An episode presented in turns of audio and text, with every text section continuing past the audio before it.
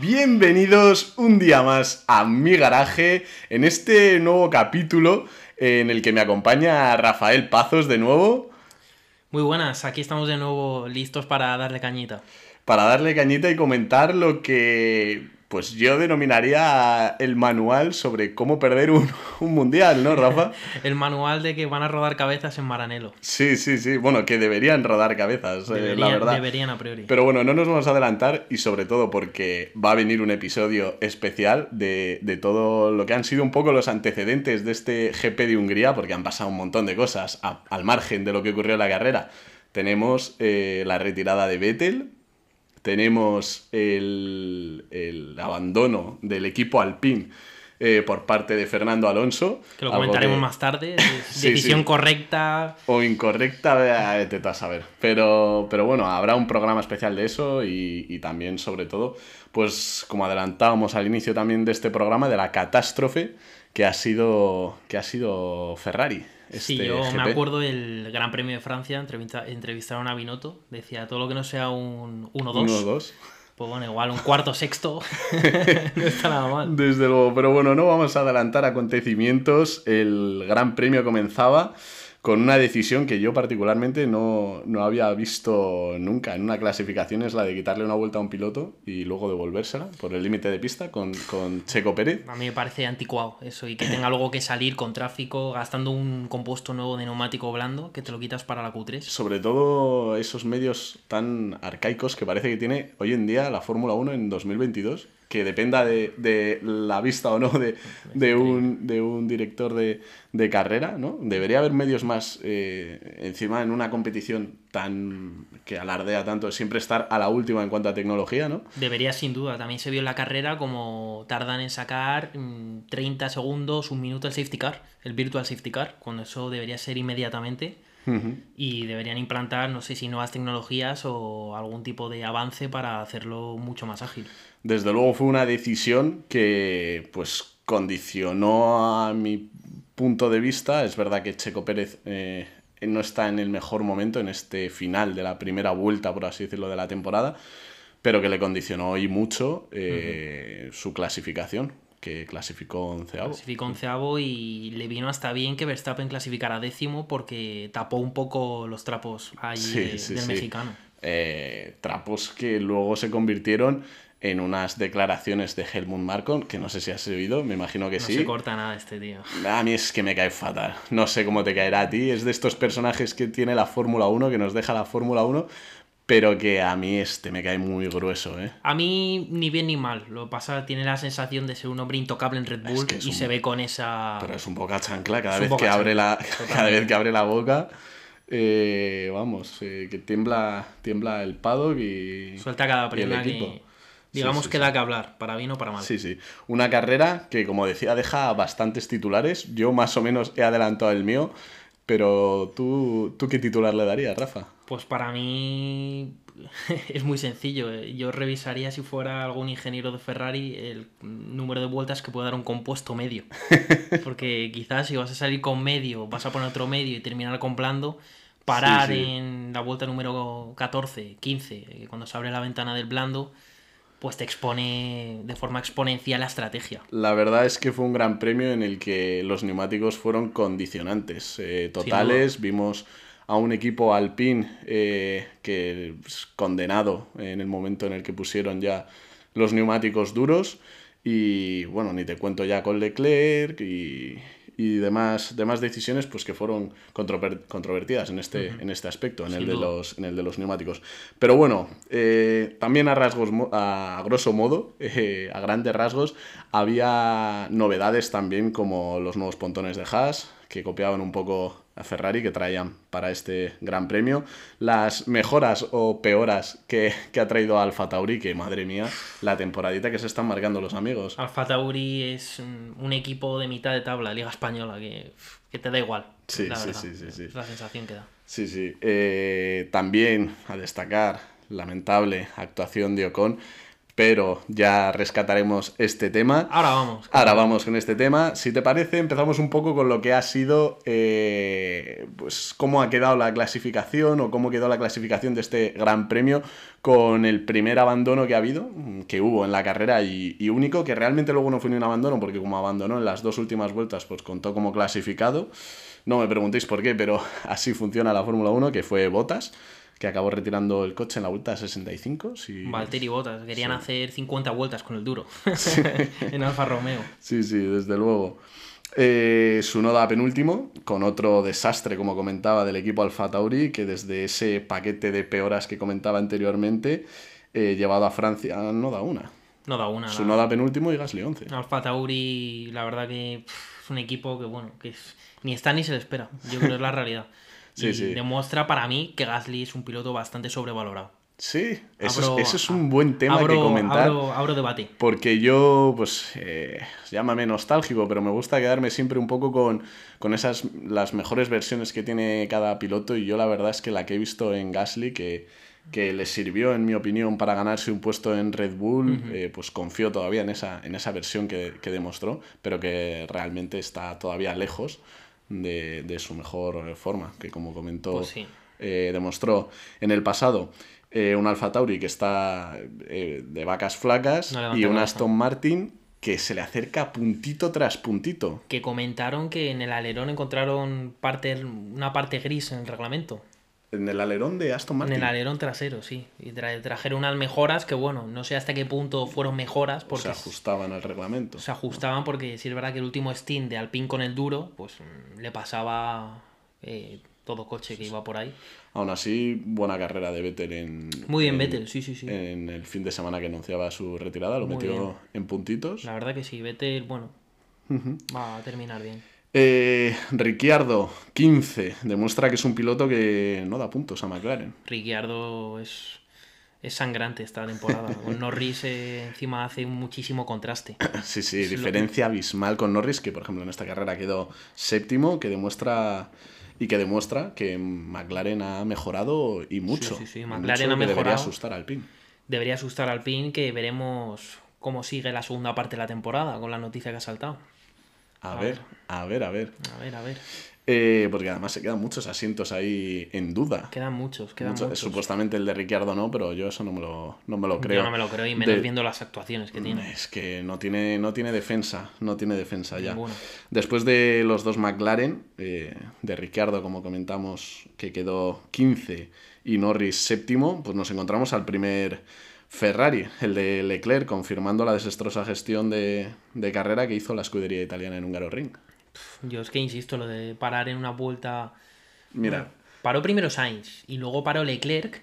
Malísima parada. Malísima parada, que bueno, la, cosa nostra, ¿no? Italia. Eh, fue, mala parada. Es que eso es verdad que no, no, se, no se habla en, en los foros comunes dentro de la Fórmula 1, pero que siempre te deja ese mal sabor de boca, igual que lo de igual que lo de mm, el GP de Bahrein con Russell y Bottas, esos, esos, fallos. Da que hablar, da que hablar y da que hablar que sea Sainz dos veces y no Leclerc. Sí, sí, sí, sí. Es como, es como quitarse el problema de, la mejor forma posible para, para, para la escudería como hablábamos, una parada incomprensible, montando duros, que responde un poco a esas malas decisiones iniciales de montarle medios agotando sus dos sets de, este compuesto. Del medio, eso explica un poco a lo mejor que pusieran duros, pero decisión que a, mi parecer es incomprensible aún así, porque, joder, si estás con una estrategia de tirar a blandos para final de carrera, eh, con... Total, total, ¿no? Con, que vas a mejorar muchísimo más eh, los tiempos para ese último tramo de la carrera, pues que, no tiene ningún sentido que porque hubiera parado Verstappen, que por cierto, eh, estrategia increíble. Increíble. La, de, la del equipo. en este caso se junta un poco el hambre con las ganas de comer. lo buena que es Red Bull y, Ferrari que. Y lo desentrenada que lo desentrenada, pero porque llevan sin estar ahí mucho tiempo. O sea, cogen. pican el anzuelo en cuanto para Verstappen y Russell. Y está muy claro. Y leando con lo de los compuestos, yo te quería preguntar ¿Cómo crees tú que influyó el run run de la lluvia de cara a la selección del compuesto inicial en la salida? ¿Por qué Russell blando saliendo primero? ¿Por qué los dos Ferrari medios? Verstappen blando. Yo creo que también responde eso, por ejemplo, que tú me decías de Russell, más que al run run de la lluvia, que si llegaba pues les iba a venir eh, muy bien para cambiar directamente al intermedio, es el, encontrarse en una posición, seguramente se encontraban eh, descolocados. En este caso, Russell ahí delante, pues mira, haces lo diferente al resto y sobre todo para intentar alejarte lo más posible al inicio de, de la carrera cuando no sabes lo que va a pasar después, que a lo mejor te cae la mundial. Eso es, y que no te pasen en la salida. Que no te pasen en la salida, como casi estuvo a punto de hacerlo Carlos. Estuvo a punto, qué bien salió, ¿eh? Qué salida, qué salida. Yo pensaba que le pasaba ¿eh? por el exterior de la curva 1, como luego Le cerró muy bien, le cerró muy bien, ¿eh? Sí, sí, sí, como le tiene que cerrar un, un polema, vaya. Sí, sí, sí. Como hablamos en, en Gran Bretaña. Eso es. Eh, desde luego Russell está a un nivel increíble y es digno merecedor, como comentaba en, la cuenta oficial del programa en Instagram, en el garaje de gon.podcast, subía una historia diciendo que es que se merece que hagamos un, programa, un programa especial para este, para este piloto. Ya lo, digamos, lo desarrollaremos más en el programa que está en el horno, de la primera parte de la temporada. pero ya anticipo que para mí es el piloto de la primera parte de la temporada decir, eh, tema eh, recursos, eh, resultados, no puedes sacar más. Estoy totalmente de acuerdo. No puedes sacar más. Están a 30 puntos de Ferrari, Mercedes. Es una locura. en, en, parte me fastidia mucho porque Ferrari tiene dos pilotazos que no se merece. Que no, se merece actualmente porque... Qué pena. Carlos Sainz está en un estado de forma, hmm. pero te diría que incluso mejor que Verstappen, que lo hemos comentado, lo hemos comentado alguna vez cómo está rodando, las carreras que se está marcando. La verdad que sí. El GP de Francia, qué locurón de carrera fue ese. Fue increíble, fue increíble. Es que yo siempre he dicho, Sainz es un piloto que en cuanto se adapta al coche, que le puede costar más o menos, la velocidad está ahí. La velocidad está ahí. Entonces no es un piloto de una conducción tan espectacular como Verstappen, que menuda pasada le metió a Russell. Ahora lo comentaremos. Pero es un tío que vuelta a vuelta, pa, pa, pa, te va metiendo ritmo. Y sobre todo es un piloto con gran visión estratégica. Que, eso no lo tienen todos. Eh, tú eres una persona muy saincista, lo hemos hablado mucho, pero que realmente eh, todas estas opiniones que estás dando son muy objetivas. Sí, yo, bueno, dentro de mi, de mi saincismo intento ser objetivo. Sí, pero sí, al final la realidad es esa. Por eso, por eso, porque es una realidad que te empuja eh, cada día más a inclinarte al piloto español dentro de la escudería. Aunque es verdad que en este análisis que estamos haciendo del GP de Hungría no hay nada que achacarle, en mi parecer, a, Leclerc, que lo dio todo y, nos dejó grandes momentos como ese adelantamiento en la curva 1 a Russell, que yo dije, pero ¿cómo ha parado el coche en el vértice de la curva? Y yo dije, vale, ya está, se va, se va de largo. Bestial, bestial. Fue, fue increíble. Eh, hilando un poco, seguimos con el tema de, Ferrari y la mala gestión ya no solo de la estrategia, sino de las paradas, que es otro punto en el que eh, Red Bull le, le da 3.000 vueltas, dejando el récord de la temporada en la parada de Checo Pérez con 2,1 segundos. Claro. Eh, y luego ves las paradas de, Sainz y dices, mira, es que al final te da igual ganar ese tiempo en, en la pista. ¿Cómo quieres ganar te da igual overcut, undercut, te da igual. Si paras dos segundos más que tu rival, pues que lo pierdes. No, no, no, desde luego. Pero como, como hemos mencionado todos estos temas de Ferrari, eh, porque a lo mejor estáis pensando desde casa qué poca cera le están dando a Ferrari para lo que se merece. Escuchad el siguiente podcast que se viene. vais, a, vais a alucinar porque. Se vienen palos. Porque la verdad, y como comentaré también en ese episodio, aquí tienen que rodar cabezas. Eh, no se, se habla poco, pero Deberían no sé si te digo Binotto, Iñaki Rueda o alguien, pero alguien tiene que tomar responsabilidad de eso. Se vio también a un Binotto después de la carrera con un, con un periodista, a un Binotto muy, muy eh, a la defensiva, muy nervioso. Muy poco crítico. también, como que siempre se intentan excusar en algo cuando... Aludiendo a que no había ritmo. No tienen, no tienen excusa para nada de, de lo que pasó la en esta, en esta carrera. Sí, digamos que es la antítesis de Leclerc. Al final Leclerc falla en Francia. Pues oye, a los aficionados y a los fans me gusta que, que una entidad, un piloto como Leclerc diga que ha fallado. O sea, Leclerc es capaz de fallar también. Sobre todo que no le gusta poner excusas. No le gusta, entonces, ¿por qué las pone Binotto? No había ritmo. Como no hay ritmo. Eh, ¿Qué más decir? Que porque el ambiente está un poco más. Cuesta calentar eh, neumáticos. Vale, a Mercedes también. Justo.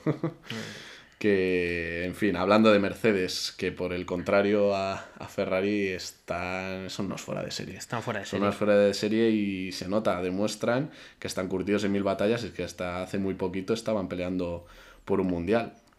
Demuestra que es un equipo sobre todo que eh, dándoles el coche que le des son capaces de exprimir al máximo sus posibilidades con dos pilotazos. Incluso he oído a varios periodistas decir que a lo mejor tienen la mejor dupla de pilotos eh, Discutible. Sería, sería un buen debate, porque para mí Ferrari me parece que tiene una dupla espectacular y Red Bull igual. Para mí Red Bull nunca ha tenido un segundo mejor piloto que, Checo Pérez. Sin duda. Eh, que haga más equipo que lo que hace él y, que demuestra cada día que, los logros de Verstappen en gran medida son, son, son por él.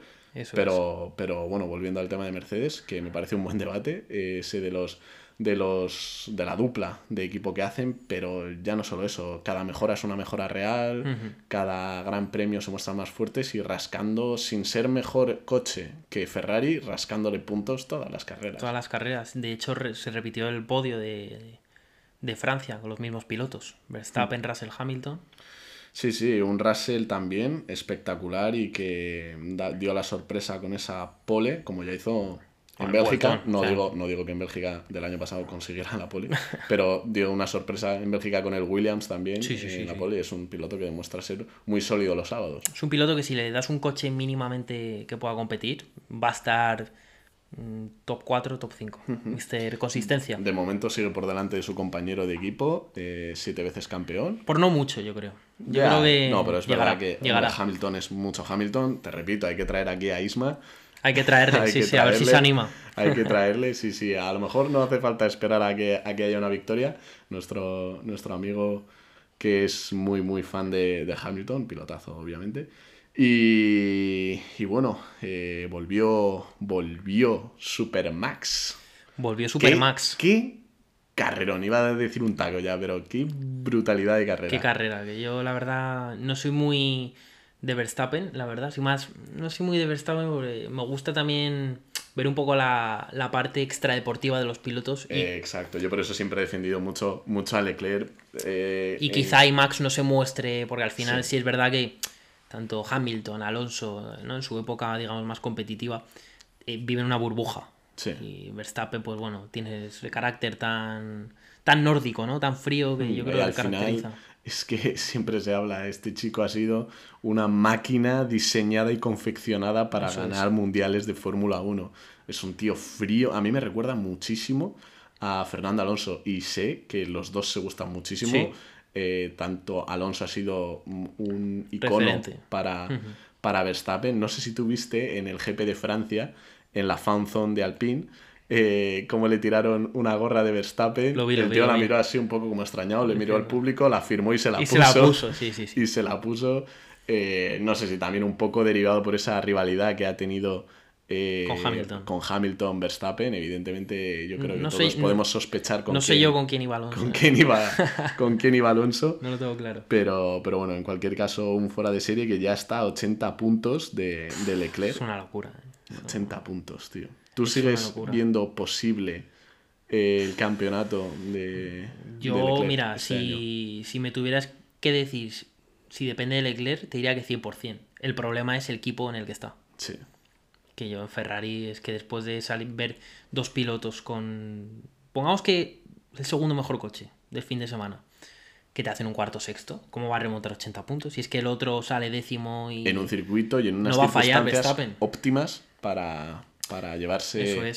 Para llevarse la carrera. Yo lo veo complicado, pero ojalá porque ya no solo por Ferrari, sino por el bien del espectáculo. Sí, sí, un Max que además se permitió el lujo de trompear. De hacer un trompo donde defendió Checo Pérez. sí, sí, sí, el gran escudero, por eso, por eso se va a tener que callar un poquito Helmut Marco. Helmut Marco, sí, sí, sí. 80 eh, puntos en el Mundial de Pilotos y casi 100, exactamente son 97 puntos en el Mundial de, de constructores. Veo más viable el de constructores, ¿eh? fíjate. pues está mal. Yo eso lo veo. ¿Lo ves insalvable? Lo veo insalvable porque parece que el Ferrari siempre tiene que fallar. Y es que hablamos que en este circuito que se ha llevado eh, el, el grosso de puntos se lo ha llevado eh, Red Bull, bueno, podríamos decir Mercedes, pero lo excluimos un poco de la pelea por el campeonato. Pero ese, ese grueso se lo ha llevado Red Bull en una carrera que tuvieron problemas de embrague, clasificaron los dos mal, cambiaron la unidad de potencia, vamos, el, el motor, perdón, de, del coche de Verstappen, Verstappen. porque, como decía, estaba dando fallos en clasificación. Trompearon y no le ayudaron los safety cars, y aún así se lo llevaron. O Y aún así se lo llevaron. Amigo mío, Sí, sí, sí. se lo tienen que, se lo tienen Tiene que hacer currar y mucho. Sí. Y, y mucho. Bueno, al final es que Ferrari falla porque es que lleva mucho tiempo sin estar ahí. O sea, vamos, así de cabeza, quizá des- poniendo a Alonso, ¿no? Pero de tener un coche realmente competitivo, 2007, ¿no? 2006, 2007, donde realmente era un coche top 2. De hecho, yo, mm, en contraposición un poco de lo que dices tú, creo que Leclerc se debería, se debería preocupar más o mm, tendría que estar más preocupado por, por el que le viene por detrás, que Checo, que ya está duda, a menos sí, de sí, 10 sí. puntos o a 10 puntos de, de él en el, en el campeonato, que de un ya eh, alejadísimo Max Verstappen. Es una pena, porque la verdad que es un. Debería ser un mundial donde el- la mayoría, la mayor distancia fuera de 30 o 40 puntos, pero es que 80. pf, Ya, ya, ya, Que es insalvable, Y eso que es un mundial en el que en los últimos momentos se ha metido un tercer equipo como es Mercedes y que pues Va a robar muchos puntos. sí va a robar muchos puntos y que después de ver todos estos años Sí. dos equipos peleando por, eh, por estar ahí en la pomada como digo siempre eh, pues joder te, da- te, te- te recuerda lo bonito que es este deporte cuando hay tres equipos en, en la lucha y te sorprenden con una pole por ejemplo de Russell que nadie se venía a venir Se viene una segunda vuelta espectacular. espectacular en la que seguro que van a trabajar Bestial. mucho los equipos por mejorar y bueno, ahora que estamos hablando de primera y segunda vuelta, te quería preguntar que, qué nota le pones tú a esta primera, a esta primera vuelta. Esta primera vuelta, pues. Bueno, sí, esta primera parte de la temporada. Pues fíjate, le pongo bastante buena nota, teniendo en cuenta que venimos de una temporada pasada muy buena también. Le pondría quizá, sin llegar al 8, un 7 alto, porque quizá me falta más, un poco más de, de ajuste en las primeras posiciones de la clasificación, que esté un poco más ajustado todo, que no Mm. haya tantos fallos de estrategia de Ferrari. eh, Sí, yo un 7 y medio le pondría. Un siete y medio. ¿Y Yo, yo a lo mejor le, le voy a ser un poco más generoso, porque es verdad que ya habíamos olvidado un poco, excluyendo la última temporada, el, el hecho de tener esa emoción en, en cada carrera. Luego podrá ser más divertida o menos, pero a mí, por ejemplo, yo ya lo, lo hablamos que con el GP de Gran Bretaña que tuvimos, eso ya me da Bueno, para, ya- toda la temporada. A mí me da para toda la vida. Ya no solo por la, por la victoria de Sainz, sino por el espectáculo que se vivió y que te recuerda cómo este deporte cuando, cuando quiere ah, no tiene rival. No tiene rival. Yo le pongo un 8 con Un 2. ocho, Un ocho 8 con con dos. 2. Muy bien, muy bien. Por ser... Por ser quisquilloso. Pues bueno, ya que estamos hablando de, de notas y llegados a este punto del, del capítulo, y como siempre me gusta hacer, nos gusta hacer, eh, valorar un poco el, el gran premio. Quiero a ver que, digamos, me comentes tú, pongas nota con un sobresaliente, un notable, un aprobado y un suspenso, eh, este gran premio del fin de semana de- del GP de Hungría. ¿Qué te, qué te ha parecido? ¿Qué, ¿Qué notas les pones tú a los protagonistas de este fin de semana, Rafa? Pues mira, el sobresaliente me va, me sale un poco para Verstappen, pero como sé por dónde vas a ir, hilando un poco, tiraría por Red Bull, porque es un equipo que, haciendo memoria, me cuesta encontrar ahora mismo de memoria eh, una carrera donde haya habido un fallo a la altura del que ha tenido Ferrari en esta carrera. Provocado por, es verdad, la Eso buena es. gestión de carrera que tiene Red Bull, que pocas veces le vemos cometer errores en este sentido. Yo no recuerdo Más las paradas. Las paradas, Las paradas espectaculares, En, en- en son una competición bestiales. que siempre hablábamos de décimas, centésimas. Eh, cómo eso lo tiene muy presente un equipo como Red Bull que siempre está trabajando por, por te- tener los mejores tiempos en este sentido. Red Bull, sin duda sí, sobresaliente Red Bull porque es que no falla. Y, y te digo, es un equipo eh, que más le guste a uno o a otros, eh, va a acabar haciendo historia si no la está haciendo ya en este deporte, en, en largo plazo. Sin Estoy duda. clarísimo porque es, un, es, es buen hacer, es buen hacer el que tienen. Sí, sí, sí. Eh, es una reflexión que invito a hacer también a, a los oyentes. Eh, lo, que, lo que puede llegar a conseguir una escudería como estas que ya lleva muchos años en, en la pomada. Lleva ya bastante tiempo, sí. Y hace antítesis con Ferrari, que es el eterno campeón, pero que llevan desde... 14 años, amigos. 14 años. La última vez que ganó, pues eh, estaba yo en primaria. Imagínate. desde luego. Bueno, y continuando, notable. Notable se lo voy a poner a Hamilton. Fíjate, porque no solo que también por eh, esta carrera, eh, porque bueno, hizo Hammer Time, la verdad, eh, muy característico en Lewis, sino por la tónica que, viene desde las últimas carreras, donde parecía que al principio le estaba pintando la cara a Russell y ha dicho, espérate, que he ganado siete mundiales por algo. Entonces, me gustó mucho la carrera de Hamilton. Sí, sí, y las, que viene, y las que viene haciendo, desde luego. ¿Aprobado? El aprobado se lo voy a dar a Sainz y a Leclerc. Sí porque... No, al equipo Ferrari. No al equipo, no al equipo. Un aprobado por no darle un notable, si es verdad que había más pilotos, porque no pueden sacar más. Sí, a veces el aprobado. suena como que le estás dando a... Eh, Mala nota. no, en este caso es no. porque ya tienes cubierto un poco el notable eso es. y quieres darle algo, algo parecido. En este caso el aprobado es eh, porque no hay más. es decir, tú aspirabas a un 5, has a un 5 porque no te permite el profesor Ferrari, quien sea, sacar más. Entonces, maximizaron dentro de dos pilotazos sus resultados al máximo, sin duda. Sí, me parece muy bien. ¿Y el suspenso? El suspenso nació en Francia y, y pilota y pilota un Alpine. Yo la verdad que no, no entiendo, me hizo mucha gracia el tweet, que seguro que lo has visto de la salida que dice Ocon parece que está jugando su mundial con Alonso sí, sí, sí. y que Hamilton es su compañero de equipo. Su mundial particular, un, Ocon mm, de verdad que eh, es absurdo. ¿Tú qué eh. opinas de lo Ocon? Pero tú, has visto cómo está más preocupado por su interés particular de quedar delante de su compañero de equipo, que mira que aunque quede por delante, ni Dios le va a poner por delante de, de Alonso de este pilotazo español que, tenemos.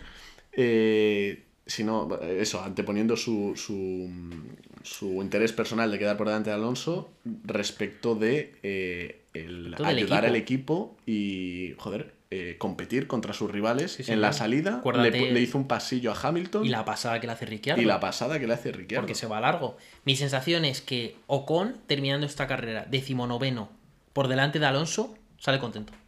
Sí, sí, sí. Sale contento. Sí, sí, sí, tal cual, tal cual. me parece surrealista llegado a estos niveles de, deporte y de competitividad. Es un, es un tema que, desde luego quería traer en ese especial de que podíamos eh, titular eh, Vettel, Alonso y Ferrari que vamos a sacar dentro, dentro de poco. Eh, metiéndonos más en, pues en, estos, en estos temas y que desde luego pues íbamos a analizar el comportamiento de, de uno con, que bueno, ahora lo veréis en mi calificación que hago del Gran Premio, como has hecho tú. Eso te iba a decir, ¿cuáles son tus notas? Que, que está a puntito de meter, pero bueno, voy a empezar por el sobresaliente. Muy bien. Que se lo he dado a Max, a Super Max, porque es un auténtico fuera de serie y hizo un carrerón, un carrerón casi que pasó por encima al carrerón que hicieron desde, desde el muro sus, sus, compañeros de, sus compañeros de equipo. Es verdad, y obviamente es un deporte equipo y sin uno no podría haber lo otro, pero siempre necesitas esas manos, como decía al final de la radio, en la celebración de, ese primer puesto, pues eh, su, equipo. Y, pero bueno, como digo, he puesto a Max, pero podría colocar perfectamente a Red Bull, por la estrategia. Notable se lo doy a Mercedes, forma colectiva, mención honorífica eh, a Hamilton. Es que quería decir mención honorífica a Hamilton, pero es que también quiero hacer mención honorífica a Russell. A Russell, es que está muy bien. Por eso, pues al final me quedo en un, en un notable alto eh, a, Mercedes, que sigue rascando sin tener el segundo mejor coche. Maximizando. Maximizando, lo que, tiene. que lo lleva haciendo desde el principio de la temporada. En Melbourne, sí, sí. Y aprobado se lo doy a Norris, el primero de los mortales. No hemos hablado mucho de Norris, sí, sí. Sí, sí, se lo doy a Norris porque, como digo, el primero de los mortales que se desmarca muchísimo de su compañero. Eh, a veces me gustaría saber si de verdad esa diferencia es tanto eh, por demérito de Ricciardo o por mérito de Norris. Pero, Yo creo que ambas, fíjate. Sí, porque tantas carreras es muy difícil estar, eh, estar de, delante, tan delante de su compañero, pero es que, mira, el McLaren para mí mm, todavía no está por delante de los Alpine y ahí estaba eh, Norris, ya no solo por, estrategia de carrera, sino en la propia eh, clasificación, hizo un vueltón. Hizo un vueltón. Una vuelta y, muy fuerte. Y siempre, siempre, siempre está ahí. Y pues eso, me parece un pilotazo que quién sabe, como él dijo en la entrevista a Dazón, pues él se ve siendo campeón del mundo. Mm. A saber, eh, otro, otro debate. Mm. Pero a mí. ¿En McLaren? a mí la mm. verdad es que me gusta mucho. Bueno, o sea, McLaren o. No sé yo, sí, McLaren. Y el suspenso se lo doy a un habitual ya por aquí, a Ferrari, aunque, aunque ha sido, ha sido tan desastrosa la carrera de Ferrari que no he podido dárselo a otro, pero Ocon era el, primero en la línea de, sucesión, vamos, para, ese suspenso. Si no ibas tú a por él, iba yo. Sí, sí. y de hecho, menos mal que lo has traído tú. Porque he dicho, este, este, se lo va a dar a Ferrari como yo, pero no puede ser que no, que no comentemos la, de verdad, la absurdez que hizo, que hizo el piloto francés de la escudería, pues también francesa, que, ahí sigue un poco anclada en esos octavos, novenos puestos. Zona a tener un, un, coche, pues, pues mucho, mucho mejor. Así que nada, aquí termina un poco este análisis que hemos hecho del GP de de, de, de Francia, iba a decir, de Hungría, de Húngaro Ring, que nos deja bastantes titulares, como hemos adelantado al principio de, la carrera, pero que sin duda ya, bajo mi punto de vista, eh, tierra, tira por tierra cualquier opción de Ferrari para luchar por el campeonato. Pero bueno, eso como siempre es subjetivo y podéis eh, comentarnos a través de el garaje de gon.podcast, la cuenta de Instagram, vuestras opiniones, por supuesto. Si creéis que eh, Ferrari ya no tiene ninguna opción por luchar por el campeonato. Pero, pero bueno, una carrera que también ha sido muy divertida y, y nada, que, que va por la siguiente ya dentro de, un mes. 28 de agosto ya. 28 de agosto en Bélgica, a ver si podemos ver algo diferente a lo que vimos el año pasado. A ver, a ver si podemos ver... Una carrera de... Cuatro vueltas. No el circo ese que montaron. Madre mía. La, la última vez. Muchísimas gracias, Rafa, por acompañarme con tus comentarios que son increíbles, como siempre. Y muchísimas gracias a todos los que nos habéis escuchado eh, hoy, que estáis al otro lado y que os animo, como siempre, a que valoréis el podcast si os ha gustado, eh, con 5 estrellas, 4, 3. Eh, pero bueno, eso ayuda un poco a colocar el podcast lo más alto posible para que gente como vosotros que os interesa eh, todo lo que hablamos aquí, pues pueda llegar, pueda llegar a este contenido, claro que sí. Y nada, lo dicho, muchísimas gracias Rafa, muchísimas gracias a todos vosotros y nos vemos en el próximo episodio del Garaje de Gon. Un saludo a todos.